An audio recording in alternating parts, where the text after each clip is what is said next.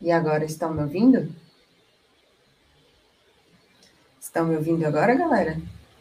Me digam aí no chat, tivemos um probleminha técnico.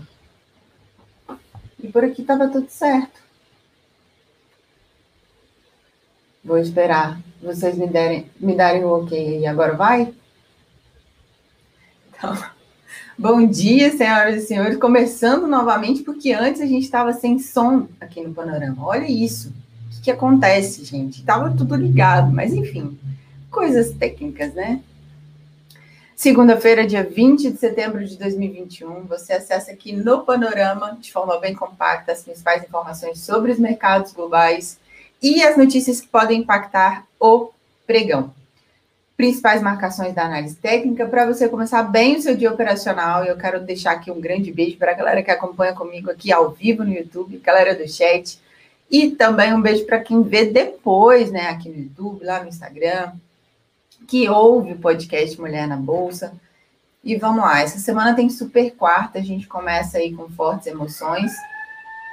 E principalmente aí porque tem Fed e Copom tudo junto.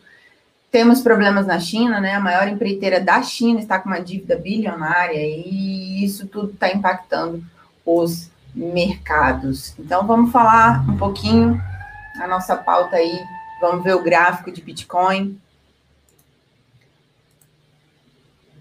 Olha só, Bitcoin que no gráfico é, está numa região de suporte que está aí desde agosto, agosto, setembro, está numa região ali dos 43.455, região muito forte, teve uma queda acentuada aí, é, e continua trabalhando nessa região. Lembra que eu conversei com vocês na semana passada?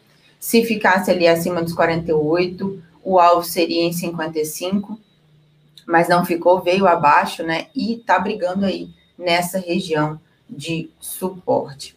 Vamos falar um pouquinho de Wall Street. As bolsas americanas encerraram negativas na semana passada, na sexta-feira, acumulando aí mais uma semana de perdas em meio ao temor crescente em relação à desaceleração da economia e impacto da variante Delta. O índice Dow Jones fechou em queda de 0,48%, o Nasdaq Composite em queda de 0,91%, e vamos olhar o gráfico de S&P 500 futuro que fechou aí em 4,471, seguindo entre as nossas marcações ali da análise técnica que a gente já vem falando há algumas semanas, inclusive segurou na região do suporte, do ajuste, né? 4,463, bem forte ali. Então, os nossos suportes continuam os mesmos, as nossas marcações, 4,428 e 4,411, e resistências em 4,503 e 4,550. Segue a tendência de longo prazo, que é de alta, e como vocês podem ver aqui, fez inclusive fundo, mas ele é mais, ele, ele é mais alto, né, do que o anterior e isso vai seguindo aí a nossa tendência de alta. Teve um forte movimento de correção é, nas últimas semanas, mas segue tendência de alta. O petróleo avançou na semana, né? O Brent em 3,3% e o WTI em 3,2%. Apoiados principalmente por causa da forte escassez após o furacão. Vamos olhar o petróleo? O WTI, cotado aí em 70 dólares e 22 o barril, uma queda de 2,23%, e o Brent com uma queda aí de 1,86%, cotado a 73 dólares e 94 o barril. É isso aí, galera. Agora, Vamos ver o EWZ, que é um fundo de índice, né, que a gente sempre comenta por aqui, que é um ETF negociado na Bolsa de Nova York, uma cesta de papéis que replica o índice Bovespa. Cadê o gráfico do EWZ? Olha só, uma queda acentuada também. Cotado a 33 dólares e 30. É, no pré-mercado, ele está caindo aí 2,73%, está cotado a 32,39 no pré-mercado, ok?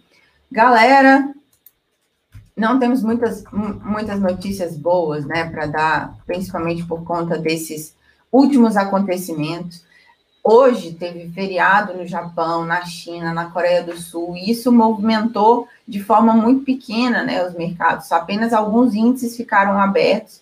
Então, seguimos aí os principais índices acionários que fecharam na sexta-feira e foram eles mesmos, né? É, na Europa, nesse momento, o DAX está caindo 2,71%. O índice francês, o CAC 40, uma queda aí de 2,56%. E o Eurostock 50, uma queda de 2,64%. É isso. Segunda-feira já começou sangrenta por aqui, né? Sangrenta. E vamos falar de Ibovão. Ibovespa, que na sexta-feira, né, no último pregão, fechou aí numa queda acentuada também, 111.439 pontos, a mínima do dia tocou ali os 111, 156. A nossa marcação, galera, aqui no, no, no panorama, para quem está acompanhando aí há algumas semanas, está respeitando, né, digamos assim, o que a gente está estudando e analisando graficamente aqui com vocês. O, a nossa marcação mensal está ali em 110,887, que era o nível de suporte que a gente tem comentado e tem trabalhado aqui nos últimos dias. E agora a nossa próxima marcação de suporte vem ali para o 107,291, ok? Resistências ali em 115,083 e 117,734. O Ibovespa que fechou aí no menor nível em seis meses, né? Olha lá ele voltou ali para os mesmos níveis de fevereiro e março de 2021. Com alta aversão ao risco mundial, queda da Vale, queda da Petrobras após a desvalorização das commodities e pressões contra o reajuste dos combustíveis. E com relação à curva de juros, o aumento do IOF pesou também e fez a curva de juros subir toda a extensão em até 8 pontos base. Agora vamos falar um pouquinho de mini contrato de índice para a galera aí do day trade, para a galera que está acompanhando, que é principalmente da mentoria DNA de mercado. Um beijo para vocês, estão aqui com a gente.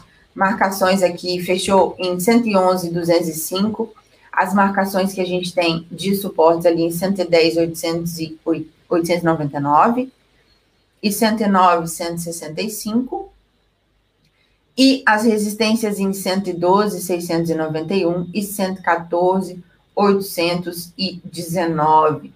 Eu lembro aqui de comentar com vocês também sobre o preço trabalhar abaixo do 114, que teve, poderia ter novas quedas por causa dessa configuração, e de fato aconteceu, né, galera?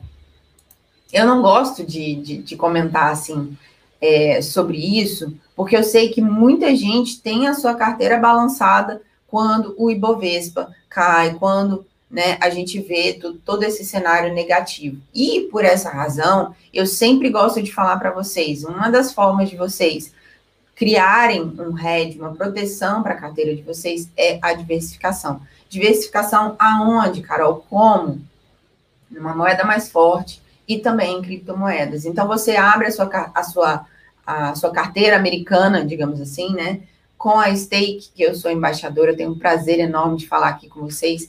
Tem a descrição no vídeo aqui, tem o link, e você abre a sua conta e já começa ganhando uma ação americana lá na Stake. E você começa a diversificar em dólar. Não precisa de ter muito dinheiro para começar. Eu sempre falo isso aqui, gente. Vamos parar com esse mito de que tem que ter muito dinheiro. É começar, tá? Começa, então, diversificando no mercado um tanto quanto mais estável do que o nosso, uma moeda mais forte do que a nossa, porque isso vai gerar aí é, a questão da proteção na carteira de vocês, ok? Dólar futuro seguiu aí também essa tendência, ele foi acima ali dos 5,318, né? A máxima do dia chegou ali nos 5,358 e a mínima bateu em 5,261, fechou em 5,297, seguindo essa tendência de alta continua trabalhando numa LTA e as nossas marcações também continuam, né? Suporta ali em 560 e 537 e as resistências em 5,364 e 5,443. O preço trabalhou acima dos 5,269 e, de fato, subiu. Ele pode buscar, e de fato buscou, como eu falei para vocês aqui, ó, poderia buscar a nossa média mãe, a média de 200 períodos, e o preço foi lá, ok? Mini dólar WDO V21, trabalhando aí também em alta, último pregão, fechando ali acima dessa marcação dos 5,292, que a gente tinha colocado aqui como resistência, né? Então, foi acima, nossa próxima resistência está em 5,388, o ajuste está aqui em 5,283 e o próximo nível ali de suporte em 5,262.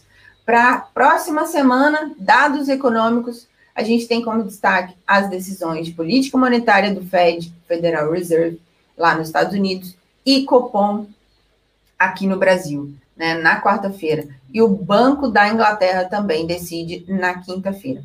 Terça-feira tem projeções econômicas do, do G20 e saem também na quinta indicadores de gerentes de compra, os PMIs dos Estados Unidos e da zona do euro. No Brasil, destaque para o IPCA 15, para contas externas e para a reunião da ANEEL sobre bandeira tarifária na quinta-feira.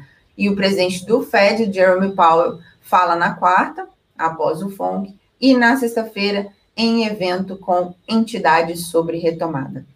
É isso. Gente, além de tudo, aqui no Panorama, vocês já sabem, porque vocês estão me acompanhando nas redes sociais, hoje, às 18h45, eu vou anunciar a maior su surpresa do ano para a comunidade Mulher na Bolsa. Eu convoco vocês a estarem aqui comigo no canal. Já tem o link aí da live, então fiquem ligadinhos, inscreva-se no canal Ative esse sininho aí para você receber todas as notificações.